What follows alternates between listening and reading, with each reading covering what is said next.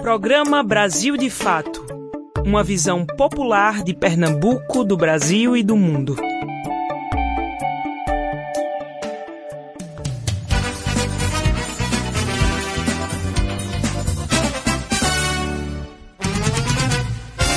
Quem for feliz no amor, levante o dedo. E me responda sem medo se verdade for.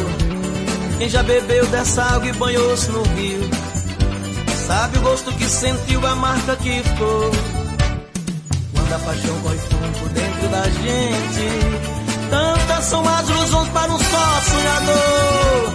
Enquanto a cabeça não sabe o que o coração sente, navega o corpo vadio em mares de amor. Devagar, que o santo é de barro Devagar ele pode cair. Devagar o santo é de barro. Devagar ele pode cair. Olá, uma boa tarde, uma boa quarta-feira para você que está sintonizado aqui na Rádio Clube 720 AM. Eu sou Yale Tairine e estarei com vocês pela próxima uma hora, trazendo notícias, entrevistas e muita música boa. Tudo isso com uma visão popular de Pernambuco, do Brasil e do mundo. A paixão dentro da gente. Para um só sonhador. Enquanto a cabeça não sabe, o coração sente. Navega o povo vadio em mares de amor. Devagar, que o santo é de barro. Devagar, ele pode cair. Devagar o santo é de barro.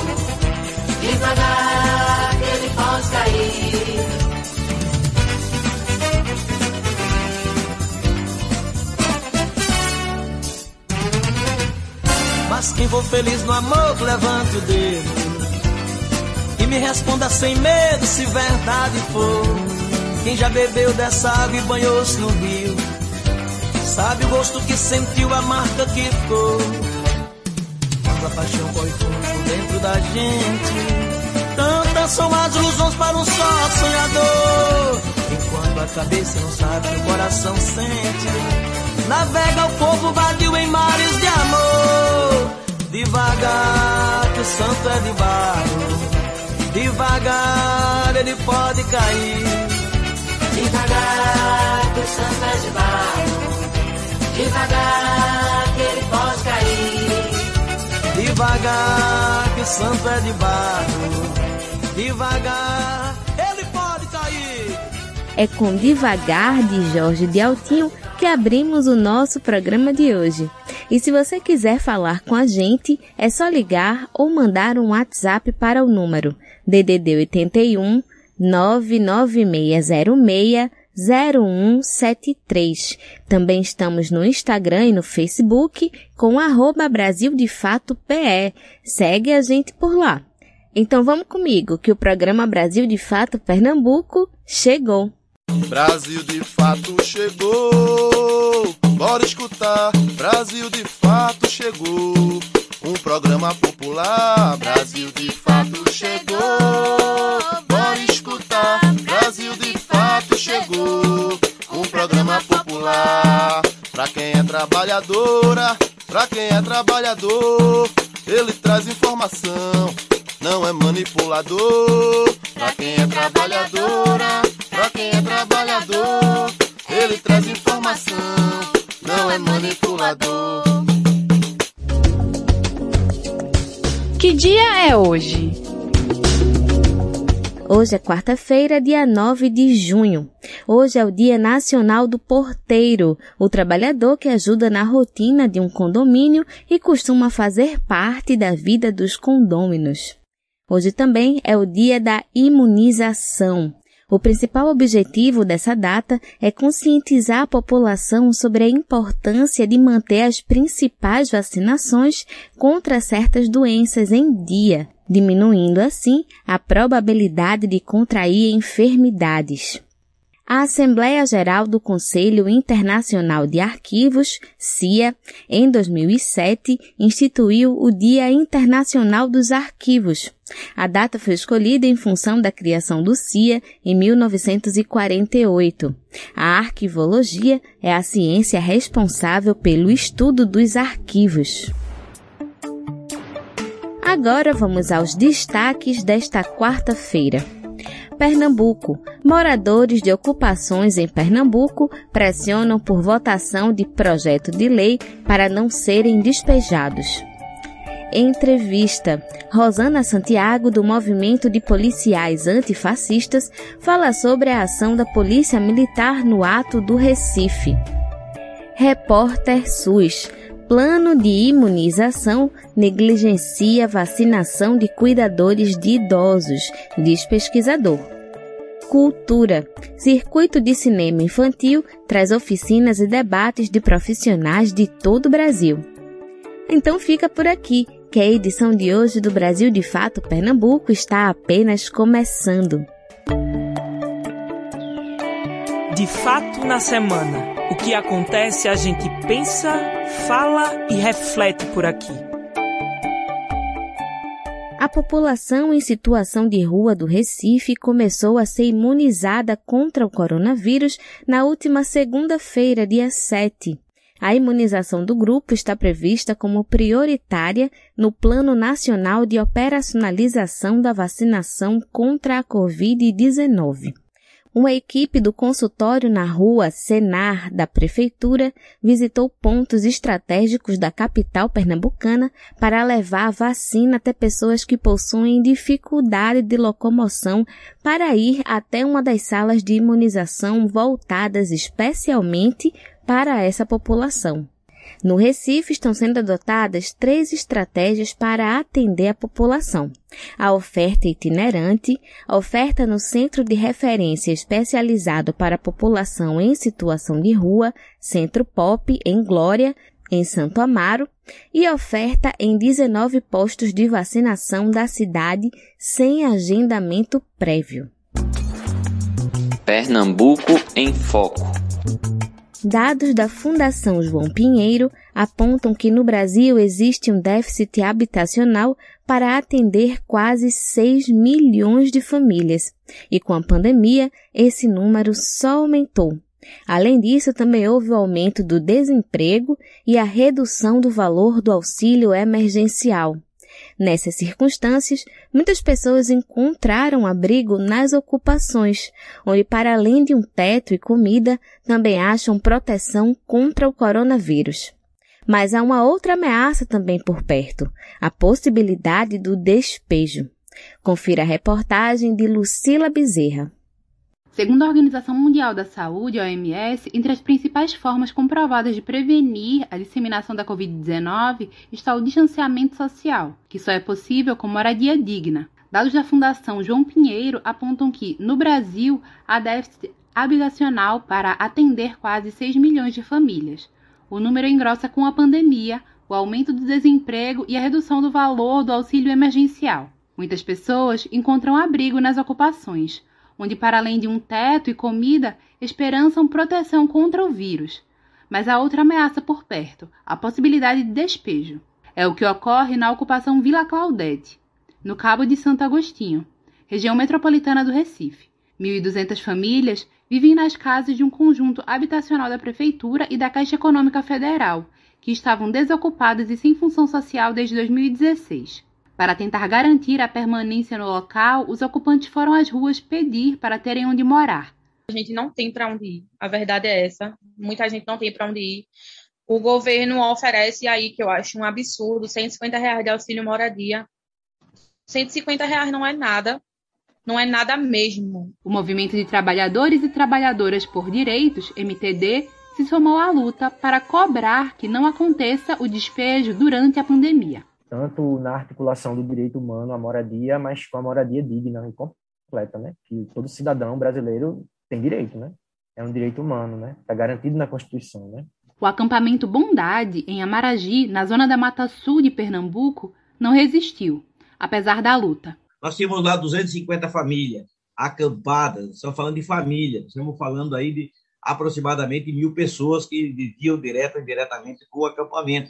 Bom, com o despejo, a terra vazada, né? Vocês viram que aí houve uma, né, digamos, uma parceria entre os capangas da usina, que foram na frente, e a polícia militar que deu cobertura.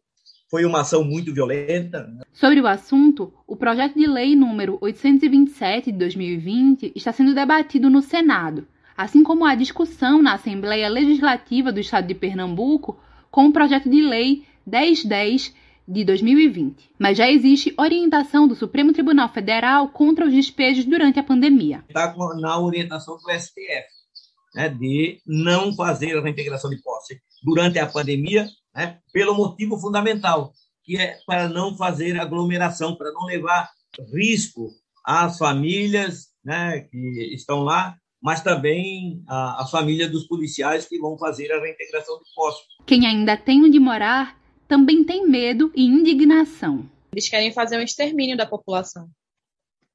É inaceitável isso. A gente vai para onde? Vamos para onde? Vamos para a rua?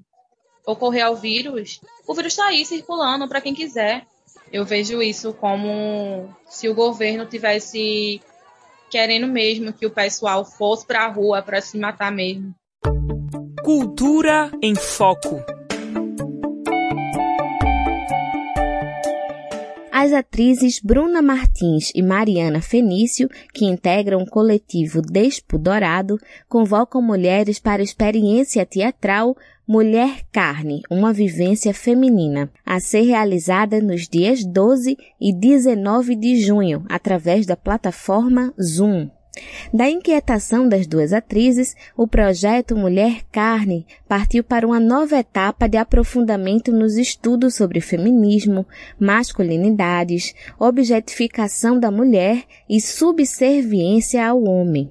A vivência agora busca reunir mulheres de diferentes cores, idades, profissões, condições físicas e orientações sexuais para compartilharem histórias, debaterem e aplicarem jogos teatrais. A vivência é gratuita, mas são apenas 30 vagas disponíveis em duas turmas. As inscrições seguem abertas até a próxima quinta-feira, dia 10 de junho, através do Instagram arroba Mulher Carne.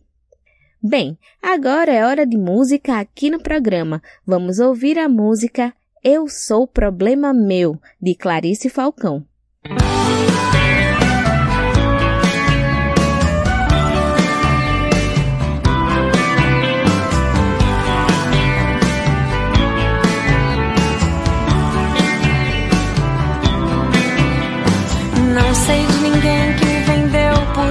Camelos para você em um negócio armado no meio da rua.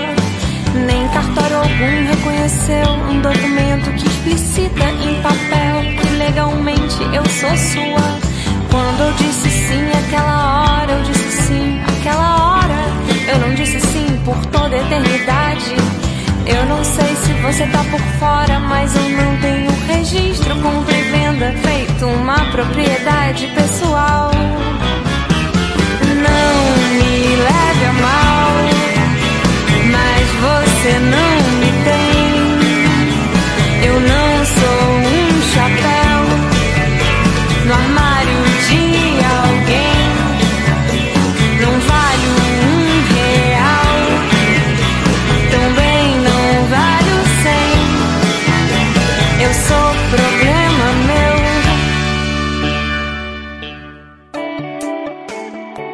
Entrevista Brasil de Fato.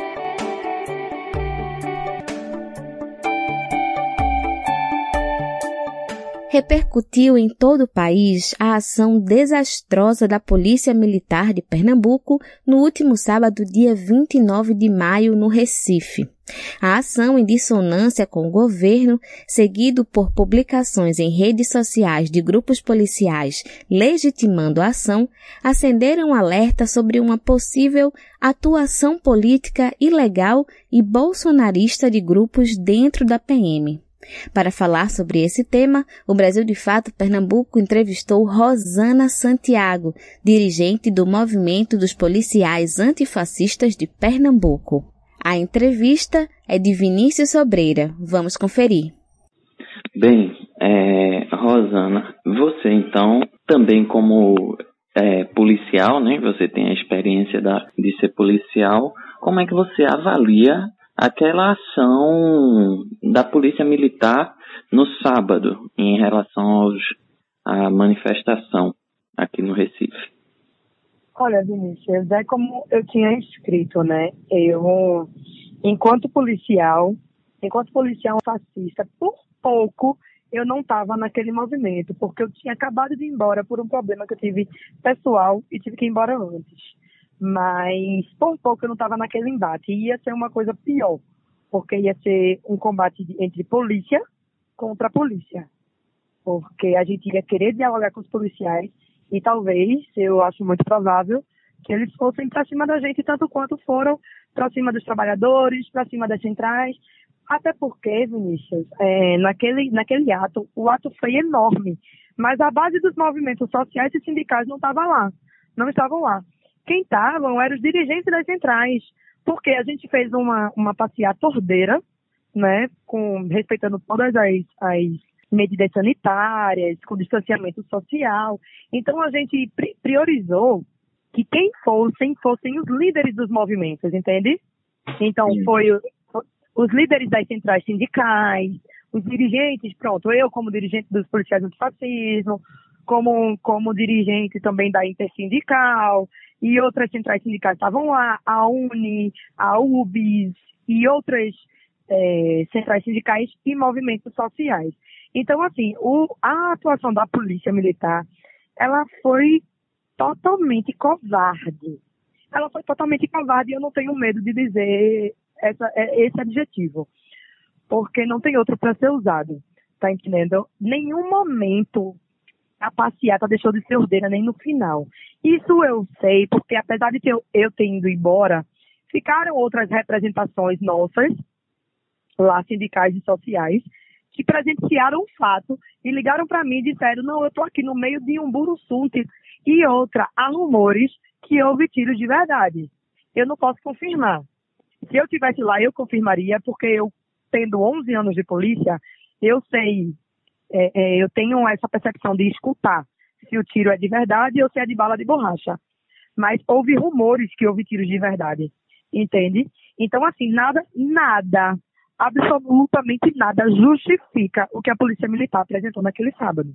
É outra coisa, a associação, respeito, eu tenho muito respeito pela Associação de Cabos e Soldados, inclusive pelo, pelo eu acho que é Cabo, Alberison e Nadelson, mas eles soltaram uma nota totalmente mentirosa, totalmente mentirosa, utilizando é, imagens de, de outras, outras manifestações que teve é, desordem, que teve é, é pedradas por parte dos manifestantes, entendeu? Então, assim, ele usou uma fake news para justificar a atuação da polícia. O deputado Joel da Harpa também veementemente usou de fake news, usou de mentiras, e eu digo isso no, frente a frente na cara dele, que ele usou de fake news e mentiras para justificar a atitude da PM, usando de oportunismo, sabendo que a PM está inclinada ao bolsonarismo.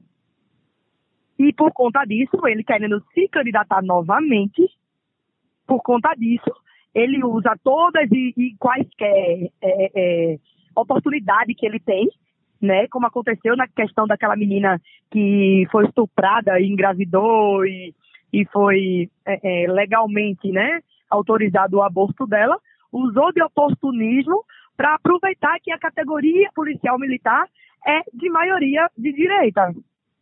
Entende? Então ele usa esse tipo de oportunismo, tanto ele quanto a Alberison e Nadelson, para poder justificar a atitude da polícia militar, que é totalmente injustificável, como eu, eu acabei de falar. Eu, eu achei totalmente vil e nojenta a atuação da polícia.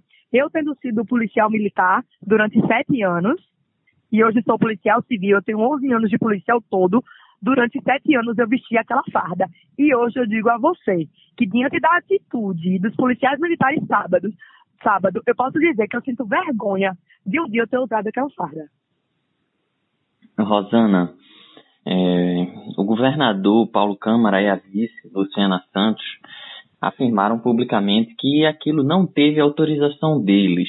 Queria saber se você acredita nessa possibilidade, né? A gente sabe que o ideário bolsonarista dialoga bastante com as forças de segurança, especialmente as polícias militares, mas você e os policiais antifascistas em Pernambuco acreditam que pode haver uma atuação organizada do bolsonarismo dentro da PM aqui no estado, inclusive disposto a confrontar a hierarquia no governo do estado, ou você acha que esse, essa na verdade é uma argumentação que o governo deixou no ar, mas que deve ter partido ordem de alguém ali dentro?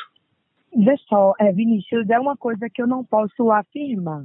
Porém, diante da atuação a posteriori, né, do governador Paulo Câmara, da vice-governadora Luciana Santos, eles, assim, a gente sabe que o policial, ele não aperta a, o gatilho sozinho, sabe?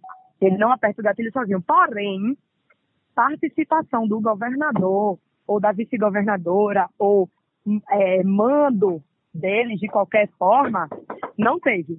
Tá entendendo? Eu acredito que não, mas eu não posso dizer com certeza, porque eu não estou dentro do governo. Mas eu acredito de verdade que não, que não tenha participação.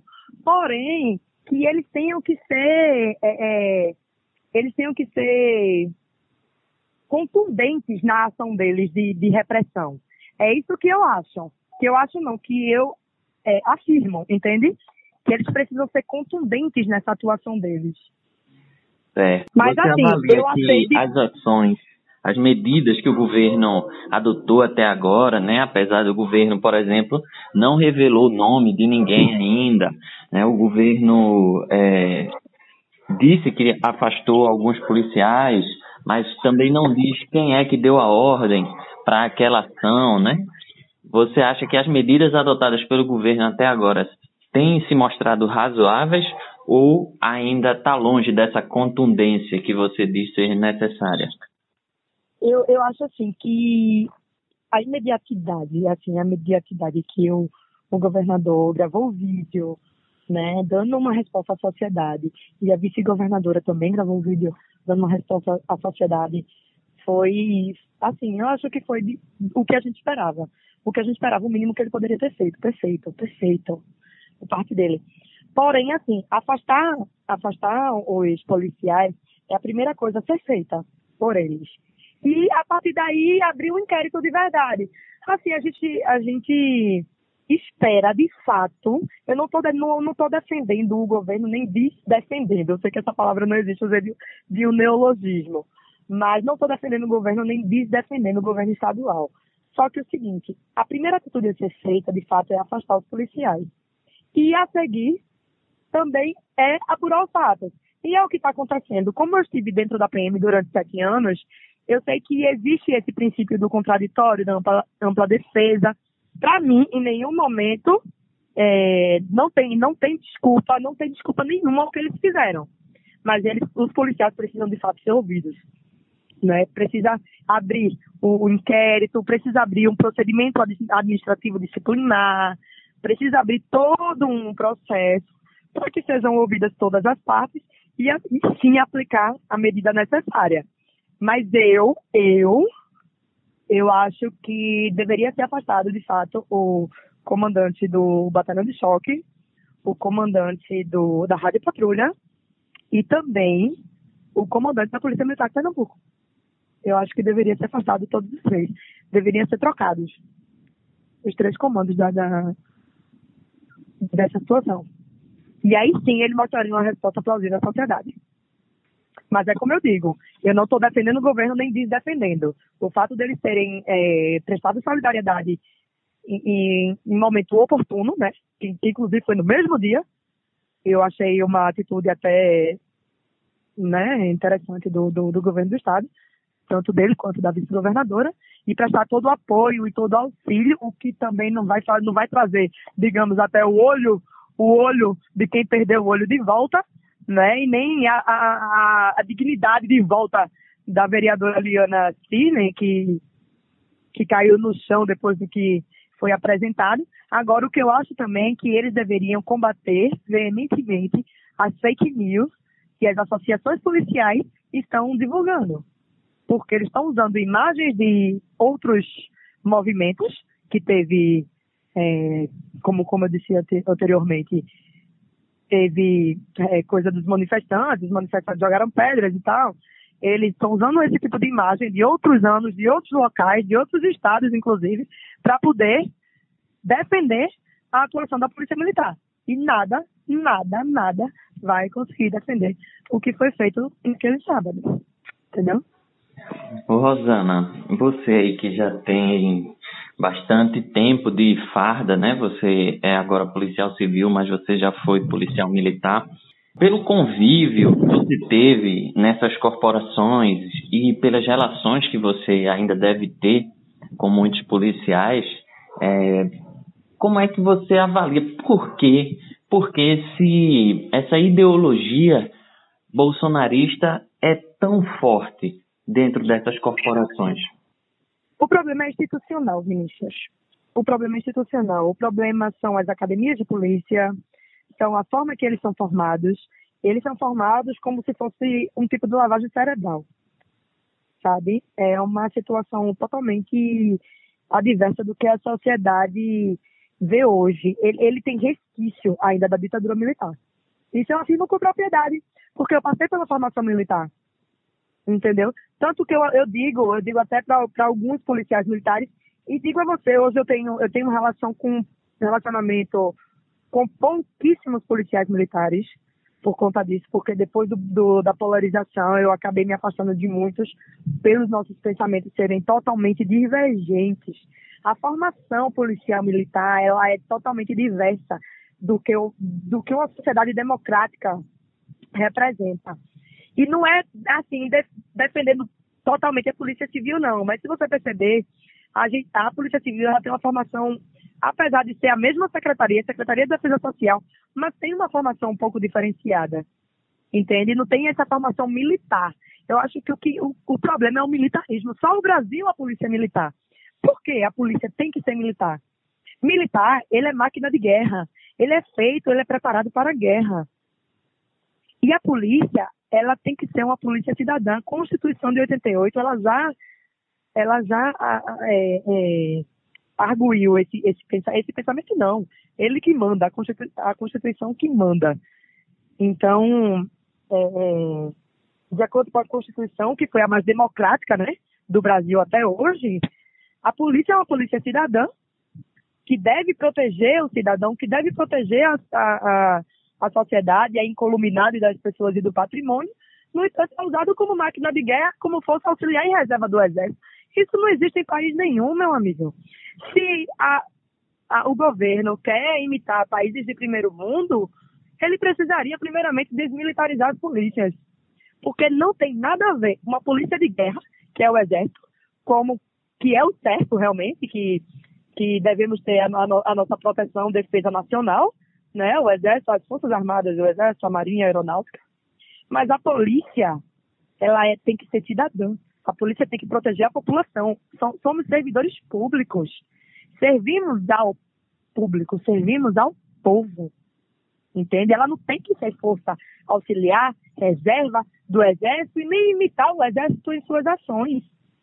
O Exército é da, é da porta fronteiriça para fora.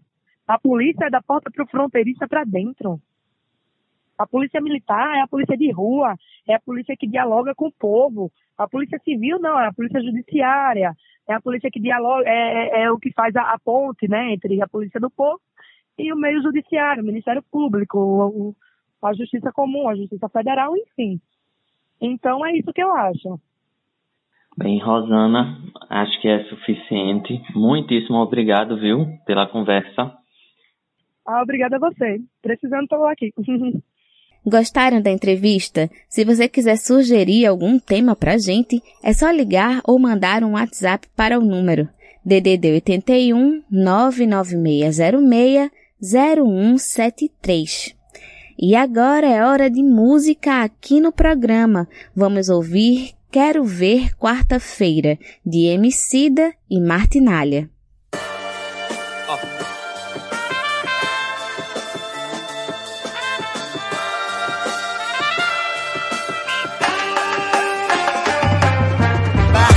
Alô, comunidade.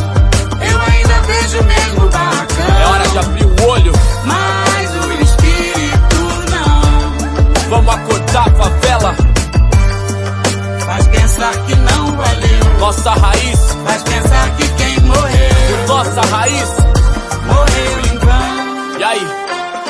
Fim das alegorias. Pierrot, Colombina, fantasia, o sorriso, toda alegria, o confete, festa, orgia e recolhe os bagulho. Teu sonho virou entulho, lantejoulas nem brilham tanto se não tem o barulho das batucadas. O coração faz um mês de parada, pretos voltam a ser só pretos, estilo homem na estrada. É nós, vida dominada, com essas eu não posso, é só olhar os trampos que recebe menos, ainda é tudo nosso. Os gringos vêm, tira mola, Z, é nós.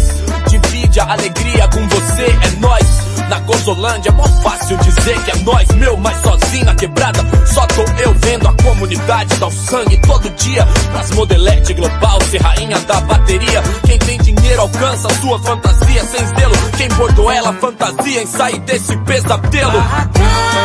Alô, comunidade. Eu ainda vejo mesmo barracão. Vamos acordar favela.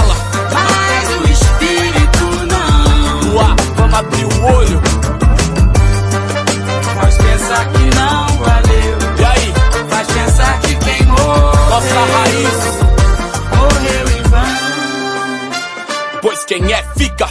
E ajuda a erguer outro carnaval. Mas quem não é antes da quarta, tá dizendo tchau. Tira a beleza natural que vence qualquer Photoshop. Põe paquita de silicone, mulher de ídolo pop. Que só é atraente quando com a voz do mute. Fala de comunidade, mas só conhece a Dortmund. A serpentina, moco, bote da víbora assassina. Geral do filme, anos atrás, preveu essa cena. Quem que me ensina a real do que eu vejo na pista? Não deixo o samba morrer, embora esse verme insista. A elegância de um mestre escala será mantida ao pisar no lixo da calçada que cobre cada avenida. Não tem hora melhor pra dar um basta, excluir esses putos. Antes que as porta-bandeiras deem a bandeira de luto. Marchinhas serão fúnebres, desfiles em memória. Se nós não tirar agora, quem não respeita a nossa história? Barracão. Todos os guetos, todas as favelas, Eu ainda vejo o mesmo barracão. todos os morros, todas as ruas. Mas o espírito não. Vamos lutar pelo que é nosso, Faz pensar que não valeu. pela nossa raiz, Faz pensar que quem morreu. pela nossa história. Martinalha, Barracão. barracão, Eu ainda vejo o mesmo da barracão. mesma maneira, no mesmo lugar. Mas o espírito não. Só que a essência já não me parece a mesma, moro? Faz pensar que não valeu. Cadê o valor? Faz pensar que quem morreu. Guerreiro que lutou por isso. Morreu em vão. Diz pra mim você agora se é verdade. Aí, salve rua. Essa é pra todas as favelas, moro? Todas as comunidades. Todo mundo que dá a vida, o suor e o sangue pela nossa raiz, moro? Nos barracão, nas rodas. Você está ouvindo o programa Brasil de Fato Pernambuco. De acordo com a Fiocruz, mais de 4 milhões de famílias cuidam de idosos, mas não foram incluídas no PNI, o Plano Nacional de Imunização. Segundo o pesquisador, plano de imunização negligencia vacinação de cuidadores de idosos. Vamos conferir o repórter SUS dessa semana. Repórter SUS. O que acontece no seu sistema único de saúde? No Brasil, se estima que 4 milhões e 200 mil familiares cuidam de idosos e apenas 1 milhão de cuidadores de fato são contratados ou remunerados, segundo uma nota técnica do Comitê de Saúde da Pessoa Idosa da Fiocruz, a Fundação Oswaldo Cruz. Apesar de a população idosa dos estados brasileiros já ter sido vacinada na maior parte, ainda não houve uma campanha de vacinação em massa dos cuidadores. O comitê destaca que os cuidadores de idosos foram incluídos no grupo prioritário de profissionais da saúde do Plano Nacional de Imunização, o PNI do Ministério da Saúde. Foram incluídos, no entanto, somente os trabalhadores remunerados, excluindo os familiares, que são cuidadores de seus parentes idosos. Uma outra pesquisa da Fiocruz, realizada entre agosto e novembro de 2020, mostrou que 91% dos familiares cuidadores de idosos são mulheres, 60% têm 50 anos ou mais e quase 40% sofrem de alguma doença crônica considerada de risco para a Covid-19, como hipertensão, diabetes, doenças respiratórias, de coração ou câncer. Segundo Daniel Groisman, professor e pesquisador da Escola Politécnica de Saúde Joaquim Venâncio da Fiocruz, em alguns municípios, a vacinação dos cuidadores de idosos ocorreu, mas foi pouco divulgada. Em outros, como Campinas e Salvador, estão iniciando a vacinação somente agora. Há ainda aqueles locais nos quais a imunização, de acordo com Daniel Groisman, sequer aconteceu. Apenas para citar um exemplo, em São Paulo, a cidade com o maior número de idosos do país, cuidadores de idosos não podem se vacinar até o momento. Das principais capitais, é, apenas o Rio de Janeiro e Belo Horizonte estão fazendo essa vacinação. Nas palavras do professor, a imunização, longe de ser um processo individual, precisa ser coletiva para que o avanço da pandemia e, consequentemente, do número de mortes e infectados seja contido. Por isso, há necessidade de os familiares que são cuidadores se vacinarem também. Segundo Groisman, o poder público precisa investir nas campanhas de divulgação da imunização. Muitas vezes a informação não chega até essas pessoas. Tá? Não existe um esforço de divulgação, cartaz é, é, divulgado nas redes sociais, dizendo cuidadores venham se vacinar, né? e, e, e isso também diminui a cobertura vacinal para Groisman, as pessoas estão arriscando as vidas para cuidar dos idosos, sem levar em consideração que frequentemente elas fazem parte de segmentos da sociedade que são os mais atingidos pela chance de morrer na pandemia por serem de classes mais pobres.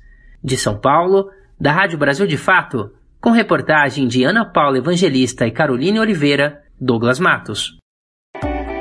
Fatos em Foco as notícias que valorizam a realidade popular. Após decisão do Supremo Tribunal Federal, Justiça obriga Estado de Pernambuco e União a vacinarem os indígenas da etnia Aticum Brígida em Orocó, no sertão de Pernambuco. Os Aticum Brígida serão imunizados contra o coronavírus até o fim deste mês de junho. Muniz Ravena comenta a decisão. Olá, Yale! Hoje vamos falar sobre a vacinação de etnias indígenas em Pernambuco, que ainda não foi completamente efetivada. Indígenas da etnia Aticumbrígida em Orocó, sertão de Pernambuco, serão imunizados contra o coronavírus até o fim de junho. Depois de ignorar por mais de dois meses o Supremo Tribunal Federal, o governo do estado e o Ministério da Saúde, por meio do Distrito Sanitário Indígena, serão obrigados a vacinar a aldeia, sob pena de multa diária no valor de 50 mil reais. Em atendimento a uma ação civil pública movido pelo Ministério Público Federal, a Justiça Federal deu ordem para que, a contar da notificação, o Ministério da Saúde forneça os imunizantes em até 48 horas. As ampolas necessárias para a vacinação de cerca de 180 indígenas aticumbrígida devem ser repassadas ao governo de Pernambuco, para quem até 24 horas providencie o encaminhamento ao Distrito Sanitário Indígena, que terá o mesmo prazo para fazer a aplicação das doses. Para o pajé Jackson, que temia que o vírus entrasse na aldeia, a decisão judicial é motivo de comemoração. Abre aspas, essa notícia traz um alívio muito grande para o nosso povo. Fecha aspas. Em maio, a Marco Zero Conteúdo contou a história dos Aticum, que há mais de 30 anos tiveram suas terras sagradas inundadas pelas águas do Rio São Francisco, com a construção da usina de Itaparica. Como compensação, eles foram assentados em agrovilas do projeto Brígida, da Companhia Hidrelétrica do São Francisco, junto com centenas de famílias não indígenas. Desde 2018, os Aticum Brígida, como passaram a se denominar, resolveram ocupar uma área de 10 hectares do cacique Luiz Gonzaga, com a anuência da aldeia mãe em Carnalbeira da Penha. A comunidade formou a aldeia onde vivem 118 famílias, que têm a missão de manter viva a cultura dos seus antepassados. O povoado, formado por casas de taipa, roçados e uma oca para as atividades coletivas, também é reconhecido pela Fundação Nacional do Índio, que presta atendimento por meio da coordenação técnica local de Cabrobró. Mesmo assim, o Distrito Sanitário Indígena se recusava a prestar assistência à comunidade. Com informações da Marco Zero Conteúdo, Muniz e Ravena para o programa Brasil de Fato Pernambuco. Cultura em Foco. O Circuito de Cinema Infantil chega à sua décima edição em 2021 e promove entre os dias 14 e 19 de junho oficinas, exibição de filme e conversas com célebres intelectuais do Brasil. A edição comemorativa leva para o centro do debate temas como a importância da pluralidade e da representatividade das diferentes infâncias brasileiras nas telas. As conversas serão transmitidas ao vivo pelo canal no YouTube da Mostra e ficarão disponíveis para quem quiser assistir depois. As inscrições para as oficinas e conversas do circuito seguem abertas até a abertura do evento no dia 14 e dão direito a certificado mediante participação de, no mínimo, 10 horas de programação. Detalhes das inscrições e programação completa estão disponíveis no site www.mostradecinemainfantil.com.br barra circuito. E agora é hora de música aqui no programa. Vamos conferir a história do Boitatau, da banda pernambucana Parafusa.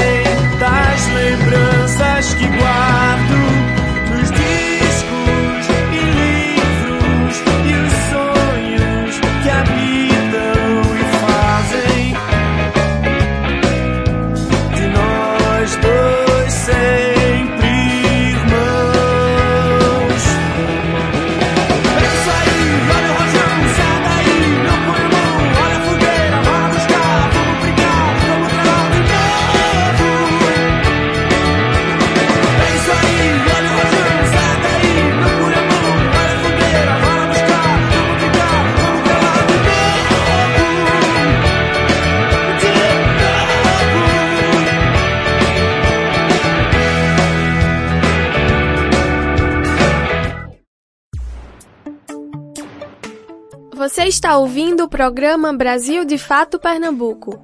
É chegada a hora do Central do Brasil, o canal de comunicação dos movimentos populares. Vamos conferir. Copa América confirmada pelo presidente Bolsonaro gera desconforto e preocupação entre jogadores e profissionais da saúde. A CPI da Covid entra em nova fase e inclui segundo depoimento dos convocados. Como agem as milícias no Rio de Janeiro? O prédio que desabou em Rio Verde tinha ocupação irregular numa região controlada por milicianos. E a parada cultural é com o cantor, compositor e artista plástico Paulo Perdigão. Eu sou Emília Bisotto e estamos no ar. Central do Brasil. A CPI da Covid se encaminha para uma nova fase de depoimentos. O novo cronograma prevê reconvocações. Uma delas é a do ministro Marcelo Queiroga. O avanço das investigações não esconde as iniciativas de senadores aliados ao presidente de usar temas como a cloroquina para ofuscar tópicos mais incômodos ao governo. Confira a reportagem de Afonso Bezerra. nacional. Principal aposta do governo Bolsonaro no combate à pandemia, o tema do tratamento precoce da Covid-19 com medicamentos ineficazes pode estar servindo como uma espécie de cortina de fumaça nas sessões da CPI no Senado. A médica Luana Araújo fez o diagnóstico desse tipo de debate. Essa é uma discussão delirante, esdrúxula, anacrônica e contraproducente. Especialistas em saúde acreditam que, na verdade, senadores mais alinhados ao presidente Bolsonaro têm insistido neste falso dilema científico para blindar o governo de questionamentos mais comprometedores, como avalia o médico Gerson Salvador. Não existe dissenso na comunidade científica em relação à inefetividade da cloroquina para a Covid-19. Neste momento, a, a, cloroquina ela faz parte de um pacote anticientífico que visa desacreditar a ciência no geral. Né? Esse pacote inclui desacreditar as vacinas, inclui incentivar as pessoas circularem para adquirir a chamada imunidade de rebanho, no lugar do debate sobre a cloroquina, especialistas acreditam que o foco das investigações deveria ser a existência do gabinete paralelo, no frágil sistema de testagem, na aplicação dos recursos públicos na saúde e no atraso da compra das vacinas. A professora da UFRJ, Lígia Bahia, critica o conteúdo dos questionamentos feitos pelos senadores. Eu acho que tem ali umas dificuldades grandes, né? Claro, é um ambiente político, né? Tem, tem, tem ali suas, seus posicionamentos políticos e tal, mas de fato, para nós que somos assim mais pesquisadores, etc., dá uma sensação é, de perguntas assim ao Léo, né? Ou de posicionamentos ao Léo também, né? Esta semana, a CPI deve avaliar a necessidade de um novo depoimento do ex-ministro Pazuello e convocar o deputado federal Osmar Terra para explicar o funcionamento do grupo paralelo que orientava o presidente com opiniões contra a vacina e a favor da cloroquina. Copa América confirmada pelo presidente Bolsonaro gera desconforto entre os jogadores de futebol. Os atletas demonstram resistência para participarem do torneio e devem se posicionar oficialmente nesta terça-feira, dia 8.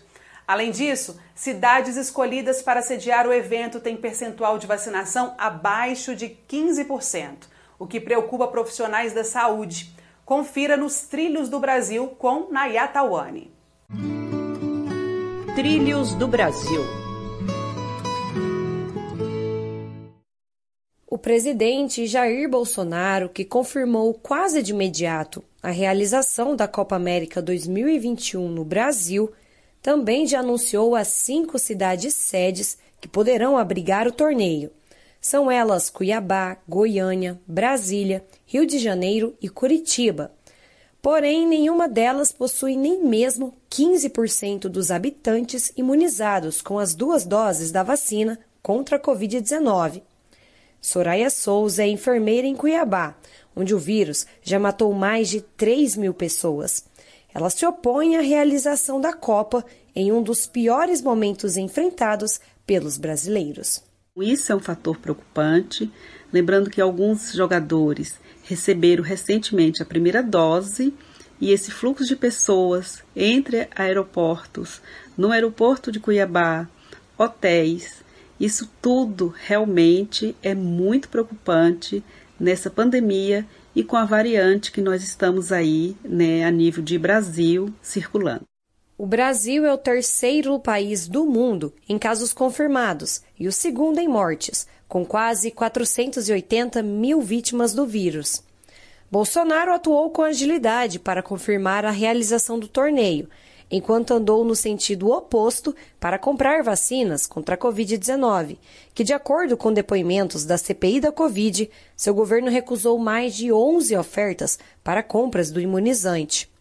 Charles Nascimento, que mora em Brasília, cidade que já soma quase 9 mil mortes, expõe que a prioridade do presidente deveria ser de combater a pandemia. O torneio pode causar uma sensação de normalidade nas pessoas, mesmo com o país beirando meio milhão de mortos pela Covid. Tanto jogos como o tempo que a grande mídia disponibilizará para falar do evento fará com que o assunto da pandemia seja deixado em segundo plano, fazendo assim com que as pessoas esqueçam por um tempo o estado de calamidade que estamos inseridos hoje. Em nota, a Comembol, entidade organizadora da Copa América, autorizou as seleções a ficarem hospedadas nos próprios países durante a competição.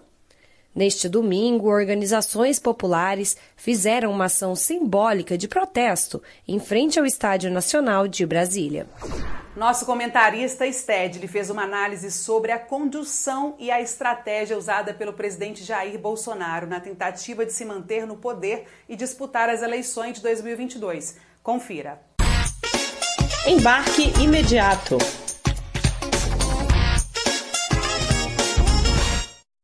Depois de ter sido rejeitado por nove legendas, Jair Bolsonaro finalmente encontrou o partido por onde irá disputar a reeleição. Formalmente, deverá concorrer pelo Nanico Patriota, mas na prática será pelo Partido Militar, um partido que não disputa eleições, que não tem registro no TSE mas que ocupa vários ministérios e que conta com mais de 6 mil militares em cargos de confiança no executivo.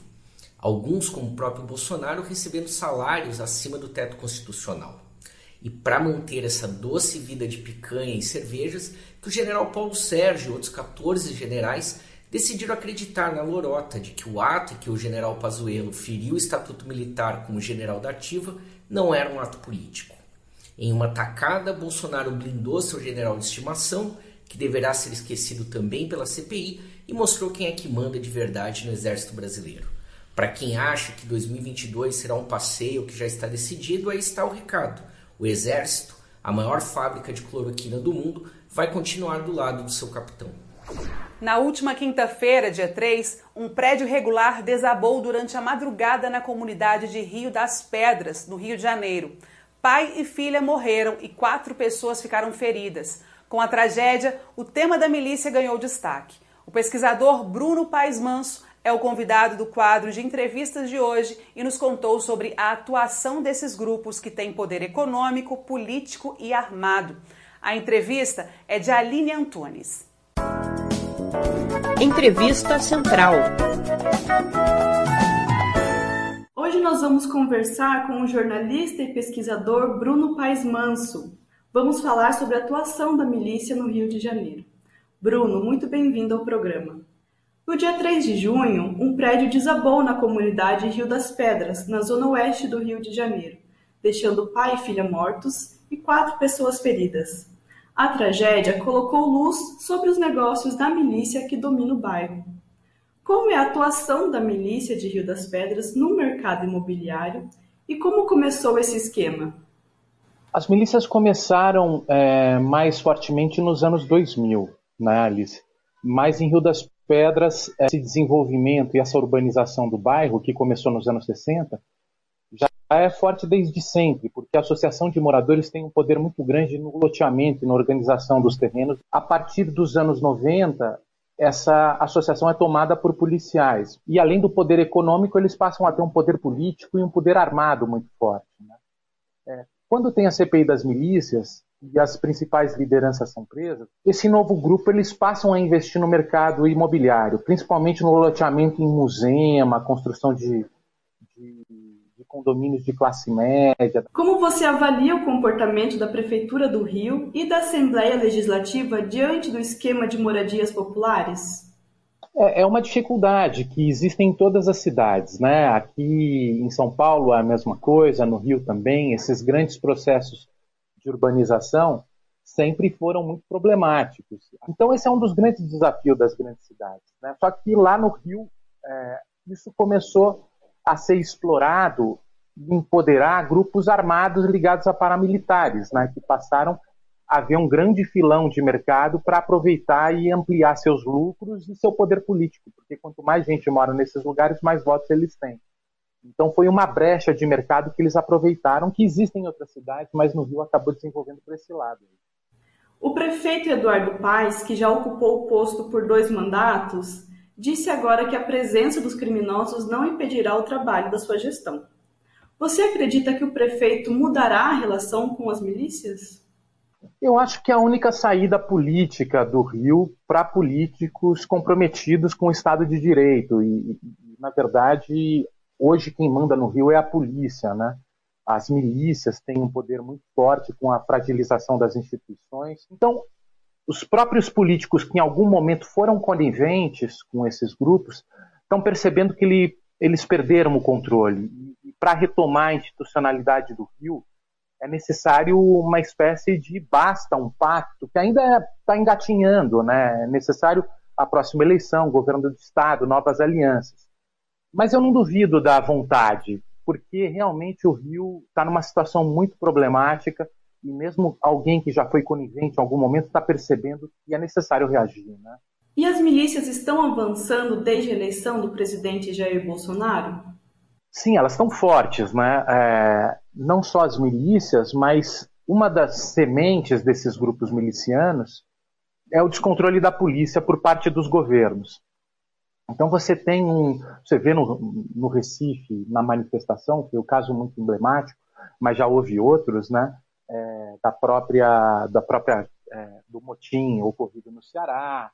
É, você tem esses grupos não querendo ser controlados pelo Estado de Direito e pelo governo democrático e político. Né? Isso acirrado por um presidente cuja ideologia é milicianista. Né? Esse desmando, esse governo é, que a gente espera e imagina por ser antidemocrático, explicitamente antidemocrático, desmoralizar as instituições, seja um pesadelo passageiro, ele fomenta essa ideia antilegalista de impor sua vontade pela força e seu poder pela força. E como o Estado pode retomar o controle dos territórios dessa articulação de associações de bairro, policiais corruptos, máfia do transporte, monopólio do fornecimento de serviços públicos e jogo do bicho, com representantes na Prefeitura e na Assembleia Legislativa? Eu acho que é necessário haver um pacto político de pessoas compromissadas com as instituições e perceber que esses 30 anos de guerra fortaleceu os grupos paramilitares que hoje estão enriquecendo com a violência policial. Então é necessário retomar pactos políticos para fortalecer as instituições, levar democracia para esses territórios, levar Estado de Direito para esses territórios, prender os homicidas desses territórios, focar nos lugares com muito homicídios. E lugares com muito homicídios são lugares com tiranos armados tentando mandar e ficar rico nesses territórios. E eu acho que a prioridade política é libertar esses territórios das tiranias. Chacina do Jacarezinho completa um mês. A ação policial considerada mais letal nos últimos 15 anos no Rio de Janeiro teve saldo de quase 30 mortos, três presos e uma comunidade traumatizada. O massacre aconteceu há exatos 30 dias e está ainda sem respostas. Moradores da comunidade participaram de ato simbólico contra o ocorrido e reforçaram a insatisfação com o governo. Registro aqui a nossa solidariedade à comunidade de Jacarezinho e familiares. O Central do Brasil fica por aqui. Obrigada pela companhia e até amanhã. Tchau!